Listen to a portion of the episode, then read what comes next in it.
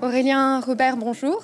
Bonjour Marion Bourbon. Vous êtes directeur de recherche au CNR, spécialiste de l'histoire de la philosophie médiévale et renaissante au laboratoire Sphère de l'Université de Paris, ex-Université Paris 7.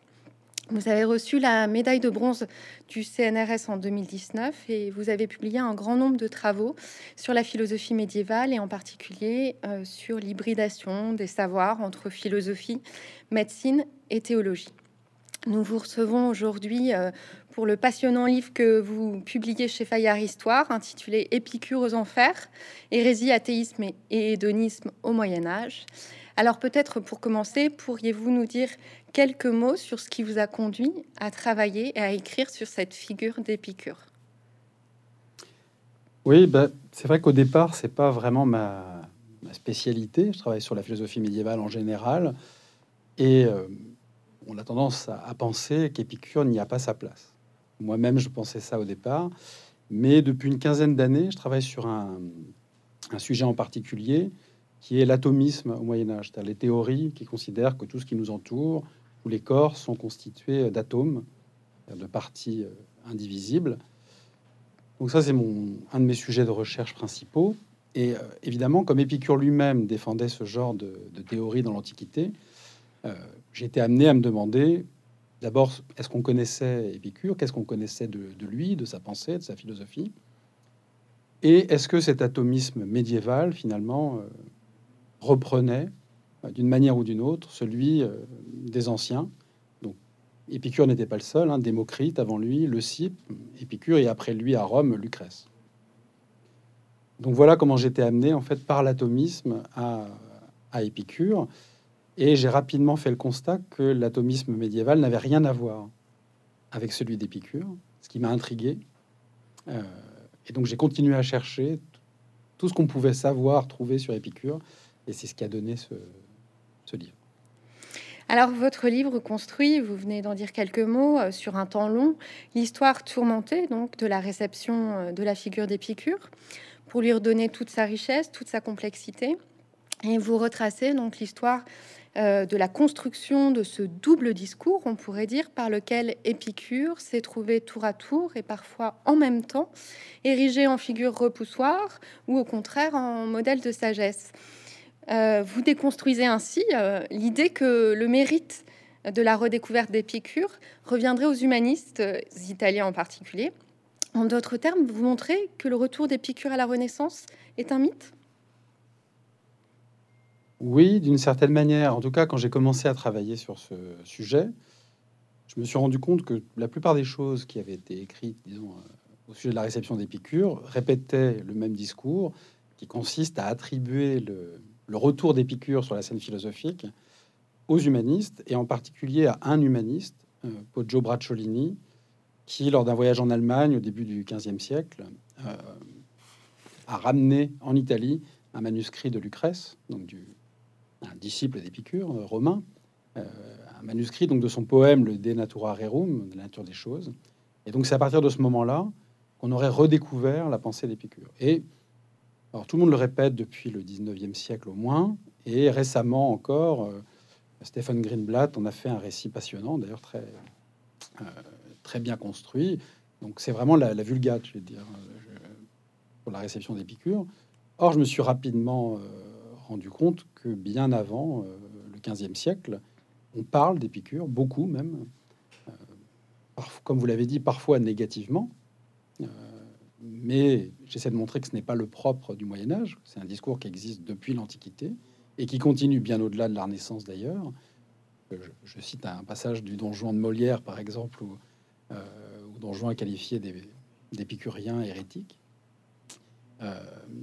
donc toute la question pour moi était de comprendre euh, euh, ce qui s'était passé avant cette redécouverte de Lucrèce euh, pour essayer de cerner dans la spécificité du discours médiéval, s'il en est une, sur Épicure. Donc, oui, il y a quelque chose du mythe pour répondre à votre, à votre question, même s'il ne faut pas totalement nier l'impact qu'a eu Lucrèce à partir du XVe siècle. Il y a eu des commentaires de Lucrèce au XVe siècle, au XVIe siècle, et c'est un auteur qui a eu une, importance, mais euh, disons sur le temps un peu long aussi. C'est surtout au XVIIe siècle, je dirais, que la vraie rupture s'opère avec Pierre Gassendi et d'autres, où là on a des gens qui se revendiquent vraiment épicuriens. Mais, euh, mais moi, moi, mon livre se concentre sur la période qui, qui, précède la réception de Lucrèce. Alors, vous avez d'ailleurs donné à, pour titre à votre livre euh, Épicure aux enfers. Est-ce que vous pourriez revenir euh, brièvement sur le sens de ce titre qui se réfère donc à la manière dont chez Dante, Épicure se trouve placé au sixième cercle des enfers et il y a là une exception précisément. Oui, alors j'ai choisi ce, titre et même la couverture du livre est une, illustration justement de la Divine Comédie, de l'enfer de Dante, parce que quand j'ai commencé cette enquête sur la réception d'Épicure, j'ai été frappé en effet de voir le, sort qui est réservé à Épicure dans la Divine Comédie, qui est un monument évidemment de la culture euh, médiévale, enfin du XIVe siècle, parce que c'est le seul philosophe finalement antique euh, qui n'est pas dans les limbes.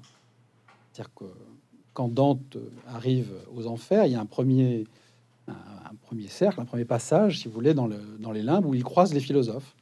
Euh, Aristote, même Diogène, le cynique et quelques autres. Démocrite, même, un autre atomiste. Et Épicure n'y est pas. Il faut attendre donc le sixième cercle, qui est le cercle réservé aux hérétiques. Et évidemment, euh, ça m'a paru assez étrange, disons, de, considérer qu'Épicure puisse être euh, un hérétique même du point de vue de l'Église, puisque il a vécu au IVe siècle avant Jésus-Christ. Donc il n'a pas pu être l'hérétique d'une religion qui n'était pas encore, euh, n'existait pas encore. Donc c'est vraiment le, mon point de départ a, été cette position d'Épicure euh, aux enfers. Et puis dans le titre, il y a aussi quelque part un, jeu de mots, si je puis dire, puisqu'on attribue aux humanistes, disons, la redécouverte des manuscrits des épicuriens on les a sortis des enfers des bibliothèques. Donc, euh, Épicure aux enfers, pour euh, ce, double sens des enfers, les enfers euh, de la religion et les enfers des bibliothèques.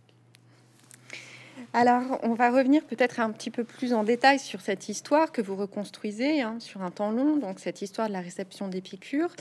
Et euh, on va peut-être s'arrêter sur quelques épisodes euh, qui scandent cette histoire, en tout cas que, vous mettez en évidence.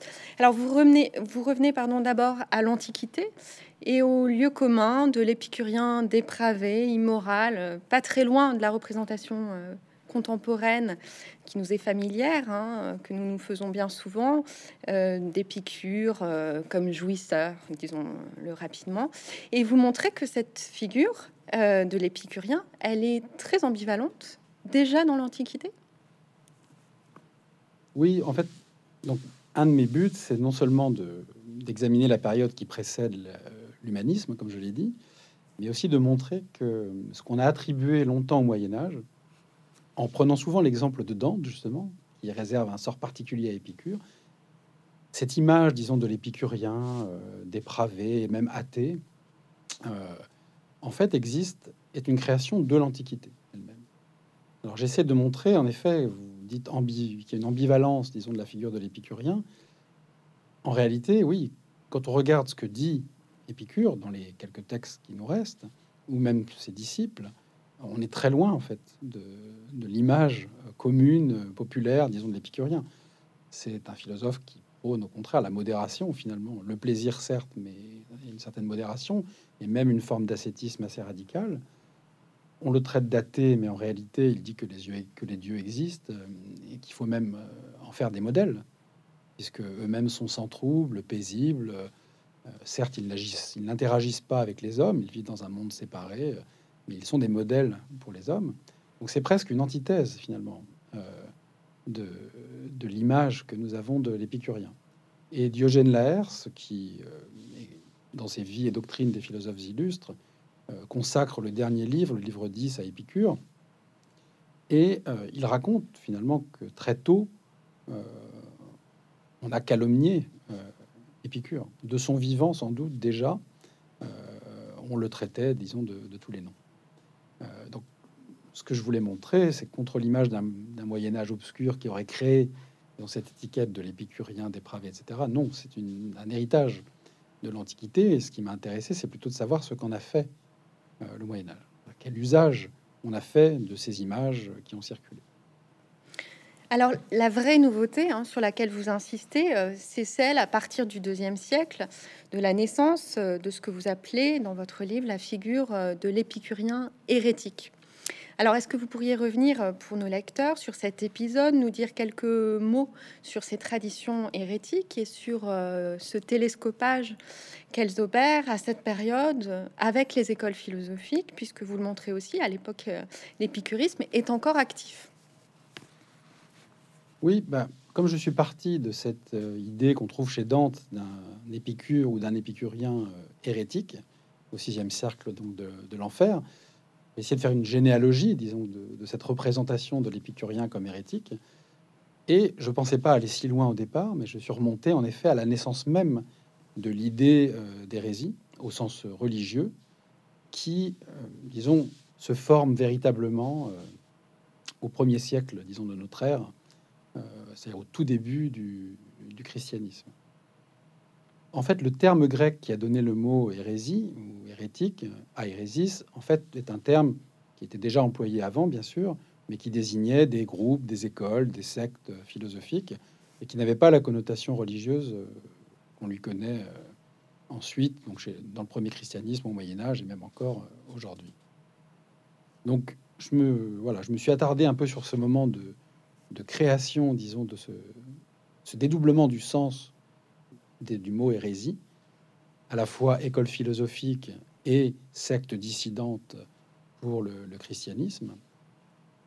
Et je me suis rendu compte qu'à cette période précise, euh, on voit se, dessiner, disons, un amalgame, pourrait-on dire, euh, entre les deux sens. C'est-à-dire qu'on a eu tendance à associer les hérésies chrétiennes L'orthodoxie, si vous voulez, chrétienne n'était pas encore tout à fait établie au deuxième, en gros, au deuxième siècle après Jésus-Christ. Il y avait beaucoup de sectes chrétiennes dissidentes. Et pour que l'orthodoxie advienne, on a, distingué les sectes orthodoxes et hétérodoxes ou euh, hérétiques. Et pour montrer qu'elles n'étaient pas euh, orthodoxes, justement, on les a accusées d'être des sectes philosophiques déguisées, quelque sorte. Euh, on accusait tel secte finalement de suivre plutôt Platon que le Christ, tel autre plutôt Épicure justement euh, que le Christ, etc. Et donc j'ai essayé de montrer qu'au départ on associait, on faisait des listes d'hérésies euh, religieuses qu'on associait à des listes d'écoles philosophiques, et que ce par un processus de simplification, on a réduit petit à petit le nombre d'écoles philosophiques. Il restait en gros Platon, Aristote, les stoïciens, Épicure pour aller vite. Et puis de simplification en simplification, Épicure, ou les épicuriens plutôt, ça, la secte d'Épicure, est devenu euh, le symbole de l'hérésie et même petit à petit l'hérétique par antonomase. Ça, devient le nom même de l'hérésie au sens religieux cette fois, et non plus seulement euh, philosophique. Et justement, cette figure de l'épicurien hérétique, vous montrez qu'elle euh, qu'elle circule aussi jusque dans les théologies juives et islamiques. Euh, en raison d'un facteur géographique. Pouvez-nous, pouvez-vous pardon, nous en dire un peu plus sur, euh, euh, sur ces polémiques entre juifs, chrétiens et païens? Alors c'est vrai que alors oui le facteur géographique joue évidemment mm. pour ce qui concerne païens, chrétiens et juifs. comme j'essaie de le, de le, montrer dans le livre, cette association entre l'épicurien et, et l'hérétique se fait progressivement dans le christianisme et se fait de manière plus radicale encore dans le judaïsme. C'est-à-dire que dès la Mishnah, donc dans les premières codifications, disons, euh, des rabbins au deuxième siècle euh, après Jésus-Christ, donc euh, de manière tout à fait contemporaine avec ce que je viens de décrire brièvement dans le christianisme, on va utiliser le calque du mot grec épicure en hébreu, donc apikoros, pour désigner une forme d'hérésie particulière au sein du judaïsme et qui reprend un certain nombre de topoi, disons, sur euh, cette figure de l'épicurien. Donc c'est celui qui croit mal, ou qui, croit, ou qui ne croit pas du tout, ou très peu, euh, qui a des mœurs qui ne conviennent pas avec les règles, disons, du judaïsme, pour le dire de manière très simple. Donc ce qui m'a fasciné, c'est en effet de, de voir cette coïncidence chronologique d'abord entre euh, cette assimilation de l'épicurien et de l'hérétique dans le christianisme et le judaïsme, et tout ça sur un, disons, dans un espace géographique assez limité.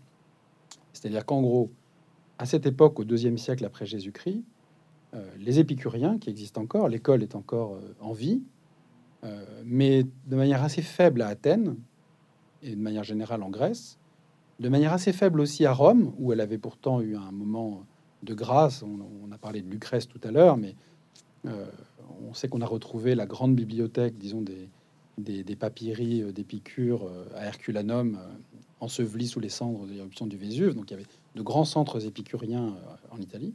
Mais au deuxième siècle après Jésus-Christ, les épicuriens se situent, disons, dans un arc qui irait de l'actuelle Turquie jusqu'à l'Égypte.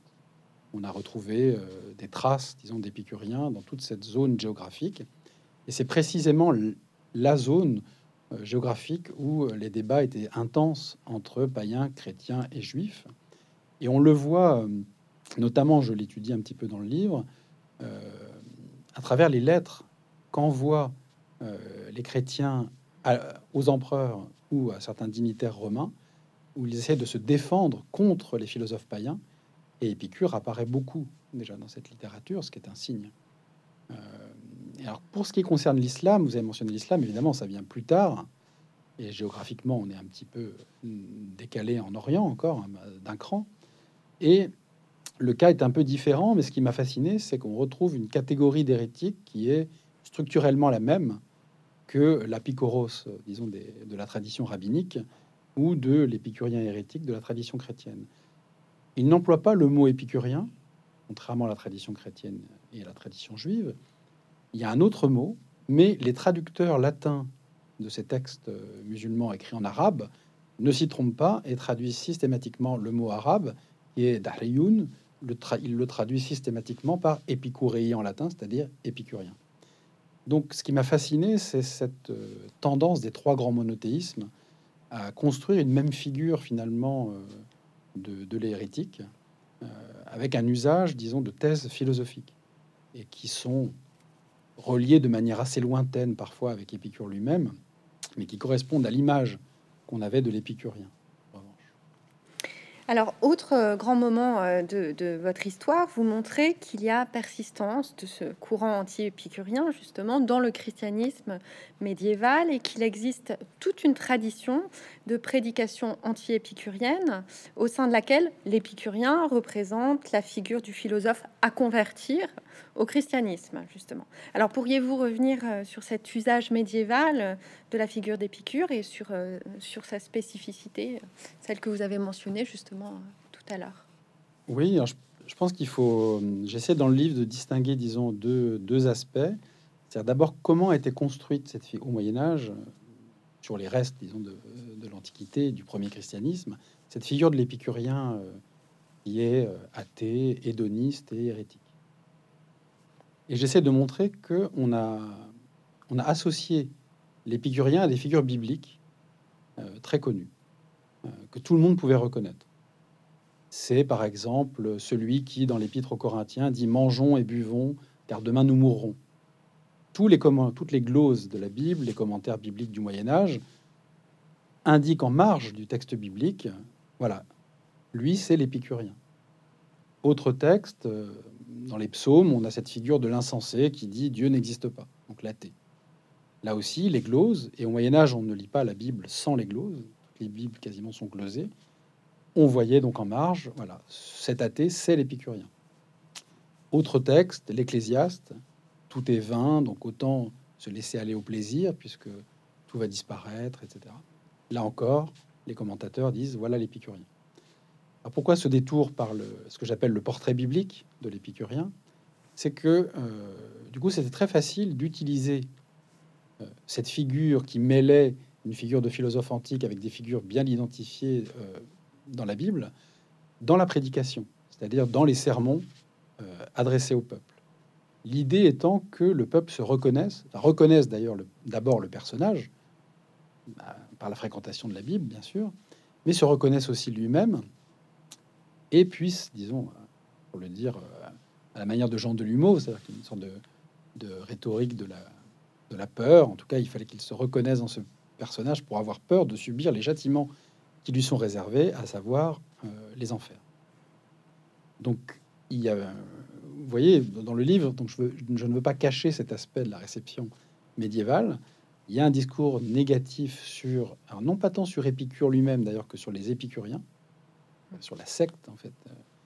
Le problème, c'est d'être épicurien après la révélation, euh, alors que par la Bible, on peut reconnaître que ce personnage est à, condamner ou à convertir, du moins, comme vous l'avez dit. Donc, euh, et donc, j'essaie de montrer quelques exemples de ces sermons.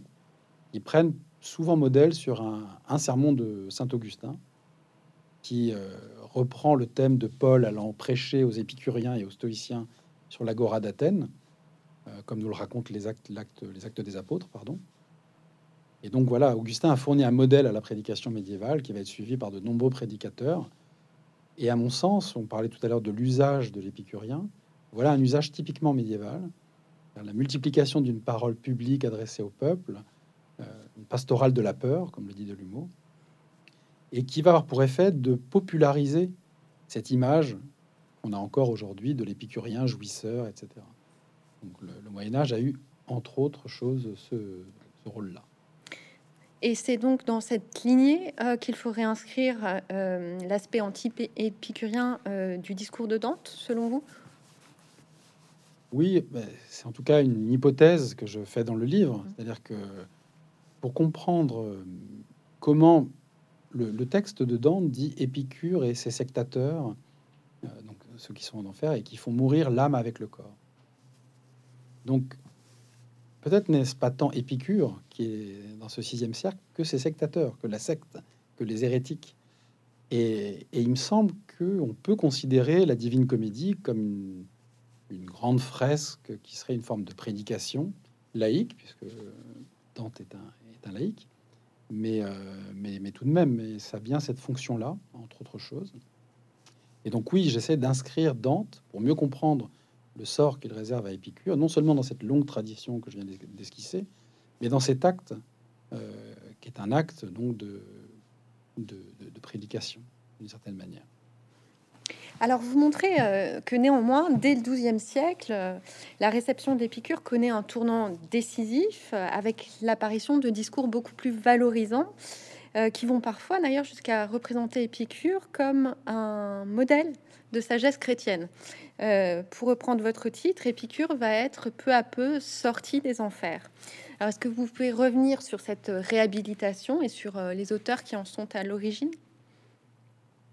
Oui, bah c'est, moi, c'est ça qui m'a fasciné. D'ailleurs, c'est, l'hypothèse centrale du livre c'est qu'il faut distinguer la réception d'Épicure, le philosophe antique, de la réception de la figure de l'épicurien, celle qu'on trouve justement dans la prédication. Donc il y, a, bien un double discours euh, au Moyen Âge, un discours euh, plutôt négatif qui vise euh, l'épicurien, c'est la prédication, et on s'est souvent arrêté à ce discours, d'où la thèse sur laquelle il faut attendre la Renaissance pour une redécouverte d'Épicure, alors que dans l'ombre finalement de cette littérature très imposante, qui forme une grosse part de la littérature théologique médiévale, on trouve dès le XIIe siècle, en effet, un certain nombre de textes nettement plus euh, positifs, et même très positifs. Pour citer euh, quelques exemples, au XIIe siècle, Pierre Abélard, qui est connu, j'imagine, du, public, non pas pour ses œuvres de philosophe ou de théologien, mais pour sa belle correspondance avec Héloïse, euh, une histoire d'enseignement et d'amour connue de, tous. Mais euh, quand on se penche sur ces œuvres euh, philosophiques, on est stupéfait, je dois dire, de voir le traitement qu'il réserve à Épicure. Il y a même un, moment, donc, dans un dialogue entre euh, un, de ses œuvres qui s'appelle Dialogue entre un philosophe, un juif et un chrétien,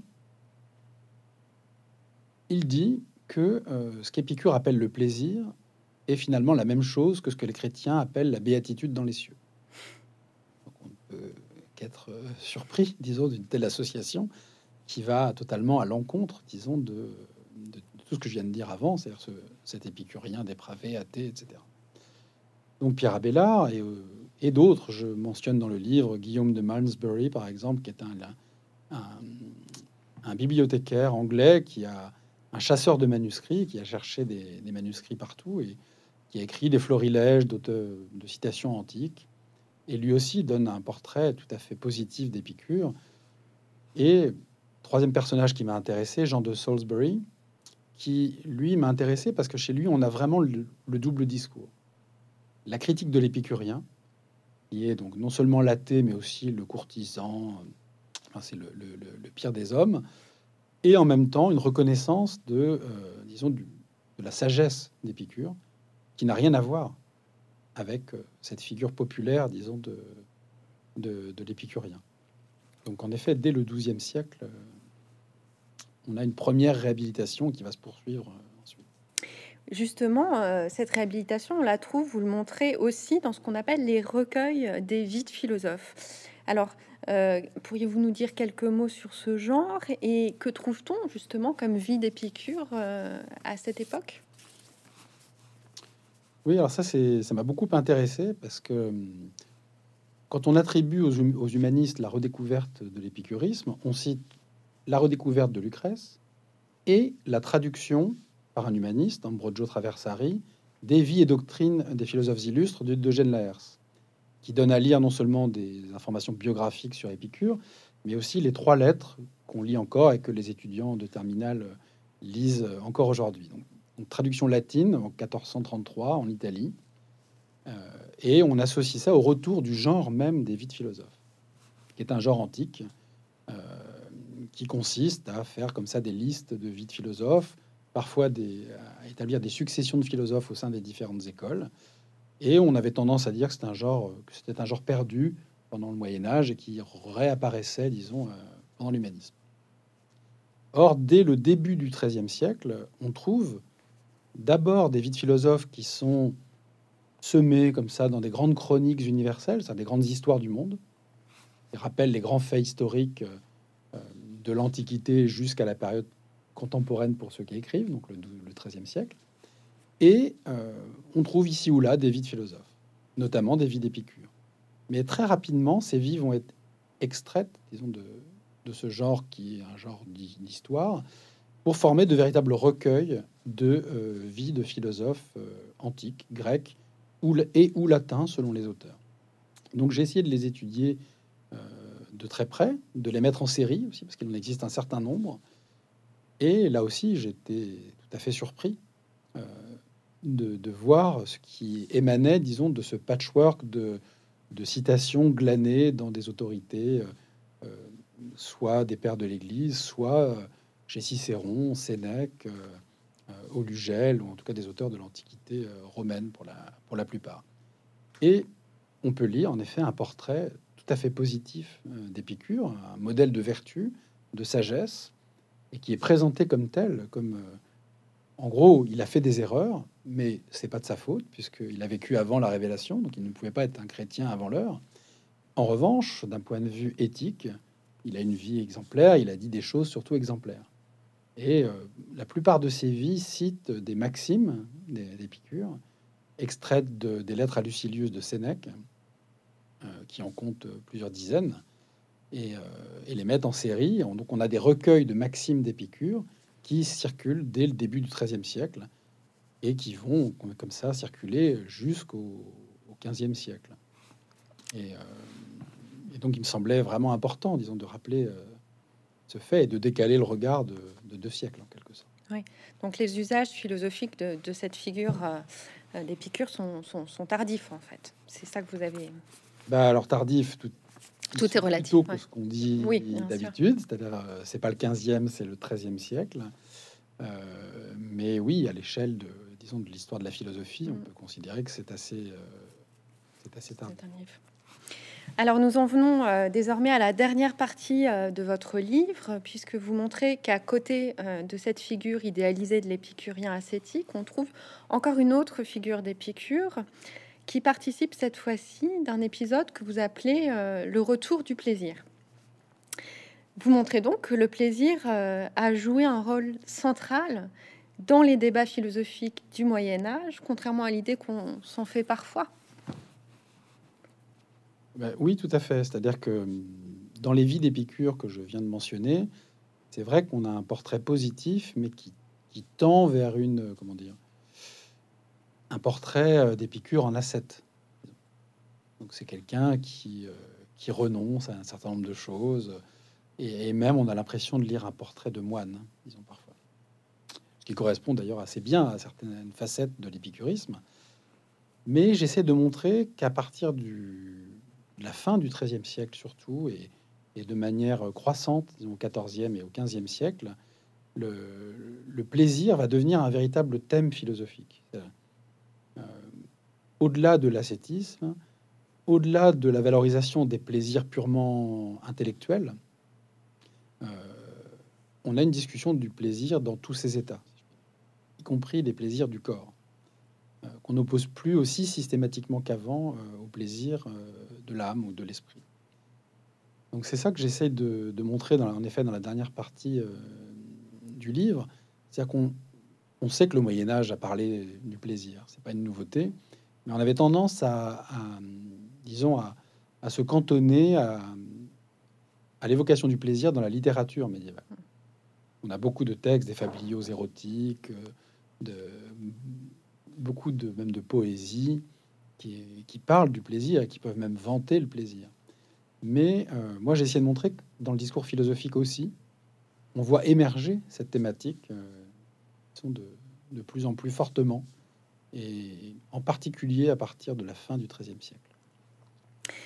Alors, vous montrez donc que l'éthique épicurienne du plaisir, euh, justement, euh, revient en force à la faveur de la relecture d'Aristote hein, et de la place prépondérante euh, qu'il occupe, justement, à partir de la fin du XIIIe.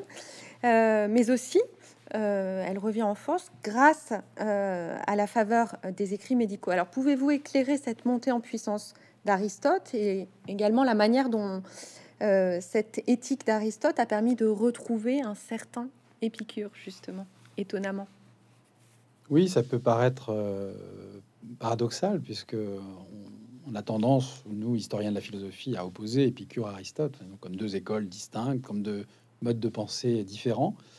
Euh, or, pour ce qui est du Moyen Âge, évidemment, la, disons, l'acte même de philosopher, disons, à partir du XIIIe siècle dans les universités médiévales, consiste pour beaucoup, disons, à commenter Aristote. On a, on a traduit et retraduit Aristote de manière massive au XIIIe siècle, de sorte que tout le corpus aristotélicien euh, était disponible. Donc sur tous les sujets, la physique, la, euh, psychologie et l'éthique, on prenait Aristote comme point de, départ. Or, les, commentateurs se sont rapidement euh, rendus compte que bah, Aristote parle du plaisir. Il en parle beaucoup, même plus qu'on ne, pourrait le croire. Et il lui attribue un rôle assez déterminant en éthique. Certes, ce n'est pas un hédoniste, la vie morale ou éthique ne se règle pas sur le plaisir, comme Épicure le, souhaitait, mais ceci dit, le plaisir reste un, critère ou la marque, euh, disons, d'une action vertueuse, par exemple. Si on est courageux sans y éprouver un certain plaisir, euh, peut-être n'est-on pas courageux de manière sincère. Donc le plaisir peut jouer un rôle en éthique.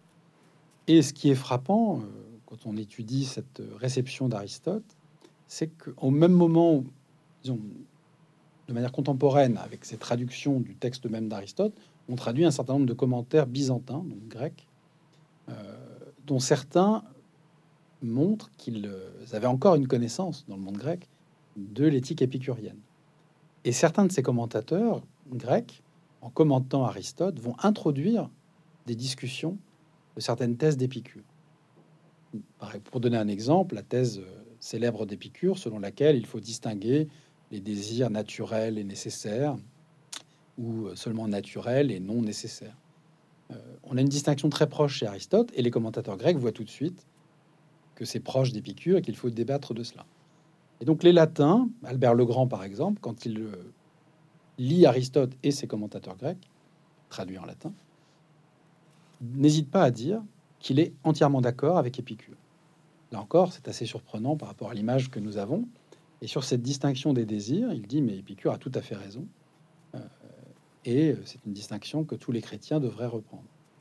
Alors, euh, ça vaut pour les désirs, ça vaut aussi pour l'analyse euh, des plaisirs. Donc j'essaie de montrer comment les commentateurs de l'éthique à Nicomaque, qui est le grand texte, disons, de philosophie morale d'Aristote, vont petit à petit être amenés à débattre aussi des thèses épicuriennes.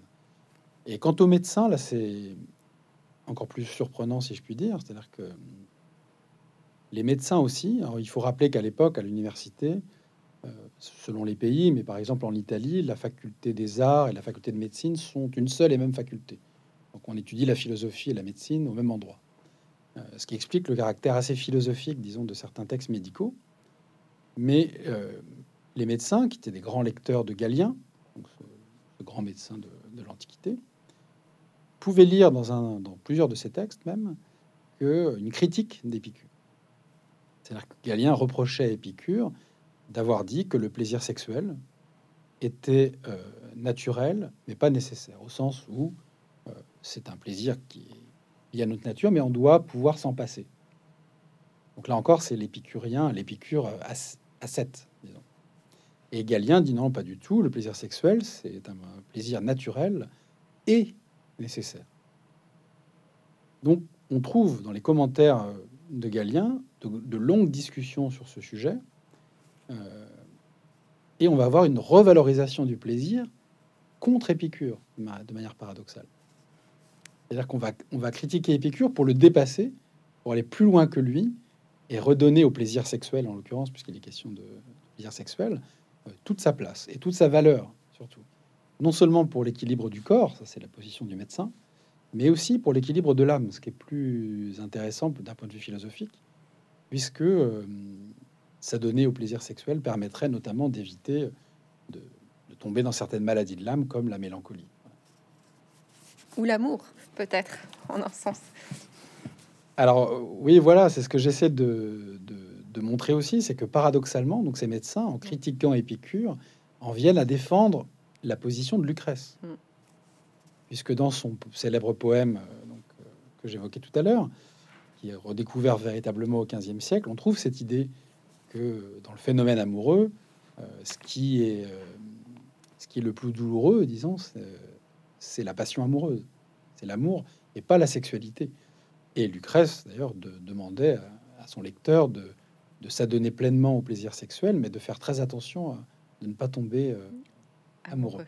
Et on trouve plus ou moins, des fois même de manière très proche dans cette position, chez, chez les médecins italiens, notamment donc du, du 13e et 14e siècle. Donc là encore, un siècle avant la redécouverte euh, de Lucrèce. Et ça m'a particulièrement intéressé parce que dans l'histoire de la sexualité de Michel Foucault, par exemple, il faut dire que les deux grands absents, euh, selon moi, ce sont Épicure et le Moyen Âge, d'une certaine manière. Il parle très peu d'Épicure, très peu du Moyen Âge, sauf dans les Aveux de la chair, le dernier volume, qui a été publié récemment. Et, donc c'était quelque chose qui était passé à la trappe. Donc j'étais, euh, j'ai été surpris moi-même de découvrir ce, dossier médical, si je puis dire, de la redécouverte de l'épicurisme. Alors, au terme de cette histoire, on aurait envie de vous demander, euh, de vous poser la question que vous formulez vous-même dans votre livre et, que vous laissez ouverte. Pourquoi tenons-nous autant justement à cette relecture fantasmatique de notre passé humaniste? Et est-ce que vous auriez quelques pistes à nous suggérer?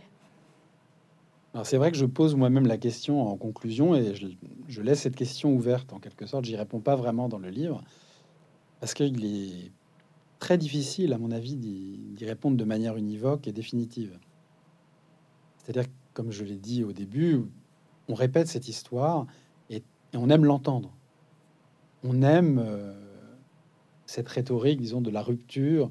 Tout d'un coup, un manuscrit qui réapparaît au XVe siècle et le monde change complètement. Le monde devient moderne en quelque sorte, comme ça, par hasard, euh, grâce à l'arrivée de, Lucrèce.